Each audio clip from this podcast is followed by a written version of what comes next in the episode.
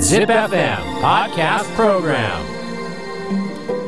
Podcaster Yuriko Tamaoki Podcaster Yuriko Tamaoki Podcast Program Podcast Program Fun Day Trip Alpha ZIPFM ナビゲーターの玉置ゆり子です JR 東海の路線を使った列車旅で各地の観光スポットを紹介するポッドキャストプログラムファンデートリップアルファ第4弾は東海道新幹線で行く京都日帰り旅行パート2です。京都は日本で最も人気のある街の一つですが名古屋駅から京都駅まで新幹線なら乗っている時間はおよそ35分。余裕で日帰り旅行ができちゃいます。ということでまた京都に行ってきました。今回のファンデートリップアルファも私玉置ゆり子が京都に日帰り旅行に行ってきたリポートを7回にわたってお送りしています。第1回の前回は京都のシンボルでもある世界遺産東寺のリポートでしたが東寺では写経の体験もできるということで2回目の今回はその東寺での写経体験をリポートします。Fun Day Trip Alpha. さあ直堂という建物に来ました。ここでもう一度当時配管部の奥井さんにお越しいただいているのでお話を伺いたいと思います。奥井さんよろしくお願いします。よろしくお願いします。この直堂っていう場所はどういうところなんですかね？もともとはあの古代のお寺院で、まあ、僧侶があお昼に集まってまあ食事をしたあ場所なんですけども、現在では修行を実践する場という意味がありまして、まあ、今では中で写経体験などをねしていただいているところですね。えー本堂にあたる金堂でえー仏様に出会ってで、えーその隣の講堂でその仏の教えを学んでそしてこのあ直堂でその教えをあ実践するというねえー金堂講堂直堂、えー仏法僧というのもね言われております。はいここで学んだことを実際に自分の体を使ってやるっていうそういう場所なんですね。そうですね。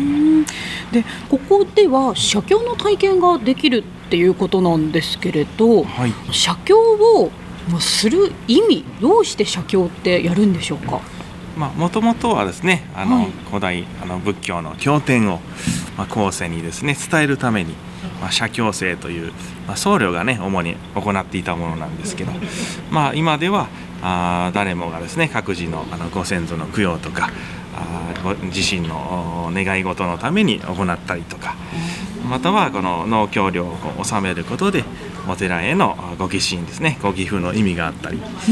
えーまた自分自身の心の静養のためとか写経する方それぞれにですね、えーいろんな意味があると思います。まああのー現代はね非常に忙しい、えー時代ですので、まあ、そういうえー忙しさを離れてですね、まあ、約1時間ほどはい。静かな空間にこう身を置くことで、まああのね、自身の心の静養にもつながりますしまたあの脳の働きにもねいいと言われております、認知症のね予防にもいいとかね、えうん。ーいう説もございますね。そうなんですか。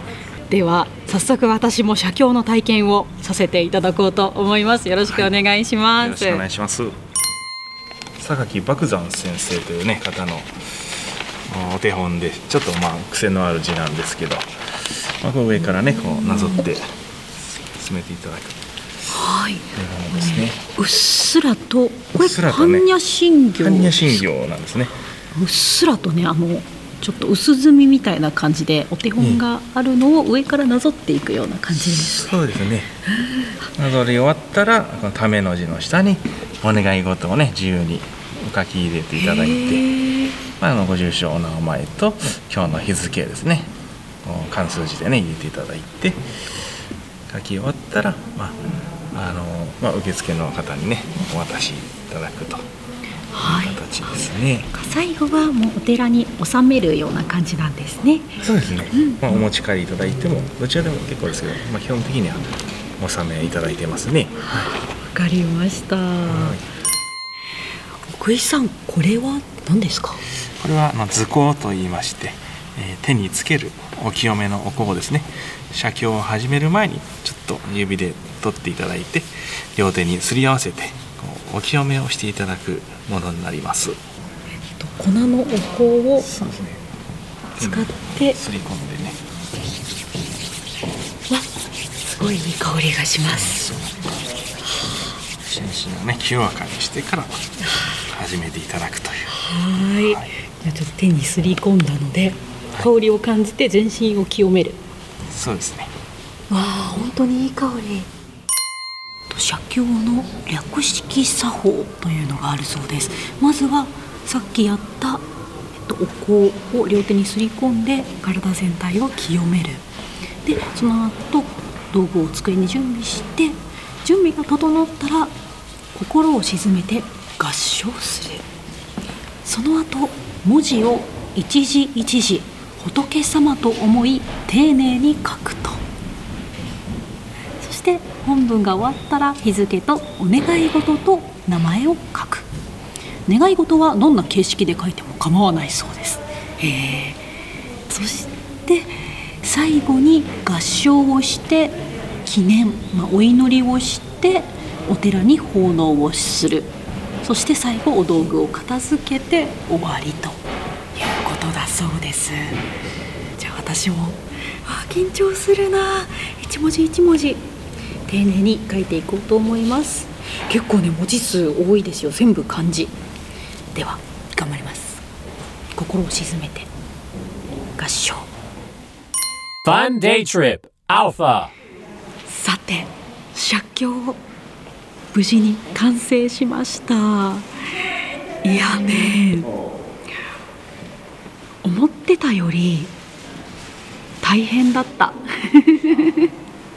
全部ね難しい漢字もたくさんあって書いてる最初の方は大変だなこれ。いつまで書くんだろうって思っちゃったんですけどなんかだんだん書いてるうちに不思議と集中してきてこう頭では何も考えずにリズム感で筆を運べるようになってくるんですよ。でそうなってくるとなんかちょっと楽しい感じがしてきて頭が無になってただただ手を動かしてる感じがありました。その感覚がすごい不思議。お経って読むものだと声に出して読むものだと思ってたんですけど書くことでもお経の内容が頭の中に入ってくるような感じがして。写経初めての体験ですけどこれは今までにしたことのないなったことのない感覚になりましたね。うん。よかったです。で最後にあの自分のお願い事を書くところがあって住所と名前と日付を書くんですけどそこはお手本なしで自分の字で書くんですけどその字までちょっと上手くなったような感じがします。ね、これだけあの本当に字の達人の方のものをなぞって書いてたので自分まで字が上手くなったようなそんな気持ちになりました。Podcaster Yuriko Tamaoki Podcast Program Podcast Program Fun Day Trip Alpha JR 東海の路線を使った列車旅で各地の観光スポットを紹介するポッドキャストプログラム「ファンデートリップアルファ今回は東海道新幹線で行く京都日帰り旅行パート2の2回目。京都のシンボルでもある世界遺産東寺での写経体験のリポートでした。いや初めての写経でしたがすごく不思議な体験でした、まあ、3 4 0分ぐらいずっと筆で漢字を書き続けてたんですけど書いてるとね般若心経が直接こう体の中に入ってくるみたいな感覚があったんですよ。最近はねスマホばっかりで字を書く機会もかなり減ってますけどこう人間が書くっていう行為をする時はこんなに集中力を発揮するもんなんだなって改めて気がつきました。多分だからこそこう心がざわざわしたりとかモヤモヤしたりとかした時にこう心を鎮めるのにいいのかもしれません。ぜひまた写経やりたいです。さて東海道新幹線で行く京都日帰り旅行パート2次回は当時のすぐ近くにあるお店。10時オープンでお昼には売り切れてしまうことも多いという手作りおはぎの専門店をレポートします。Spotify や Apple Podcast、Amazon Music などでお聞きの方はお気に入り登録をしておくと次のエピソードがアップされたら通知を受けることができるのでおすすめです。次回の手作りおはぎ専門店のリポートもお楽しみに。ZIPFM ナビゲーターの玉置恵理子でした。Fun Day Trip. Alpha